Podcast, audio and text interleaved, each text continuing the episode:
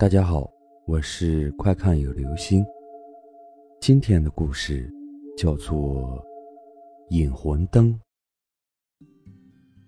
外婆去世了，母亲在电话里通知她时，那只蝴蝶已经在房间里绕了整整一天。从早上飞进来开始，一直重复着同样的轨迹。那蝴蝶一定是外婆，她想。乍看之下，杂乱无章的飞行轨迹，也在他眼中呈现出了非凡的意义。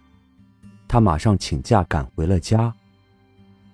回到家时，已经入夜。刚进屋，他就趴在外婆的棺木上大哭，撞倒了棺木上的油灯。传说这灯是死人的引魂灯，引导死者前往阴间，不至于迷路。舅舅见状，赶紧把油灯重新点燃。由于走得太急，外婆什么遗言也没有留下。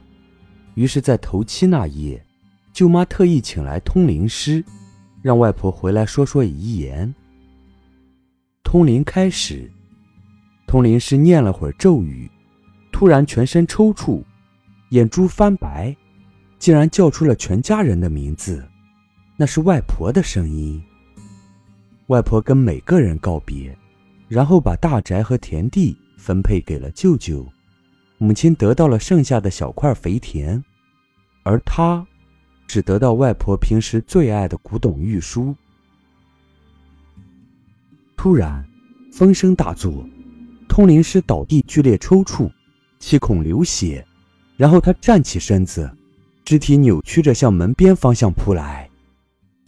他拉着母亲跑到墙角躲起，紧闭双眼，只听见舅舅和舅妈惊声尖叫，许久才平静下来。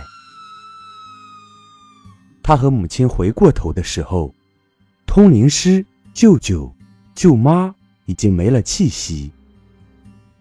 事后，村里的人说，那通灵师一定是道行不够，招来了恶灵，才导致了这幕惨剧。过了几天，他手指其中的一节肿了起来，正好是撞倒引魂灯的那个部位，疼痛难忍。